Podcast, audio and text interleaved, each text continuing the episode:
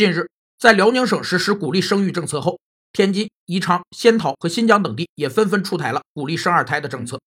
面对新的人口发展态势，全面放开生育似乎是一种必然的趋势。人口经济学作为一门新兴的边缘学科，主要是考察人口变动对经济增长和发展的影响，同时研究人口变动的经济因素、人口现象和经济现象的相互关系等。人口数量与可持续发展有两种关系：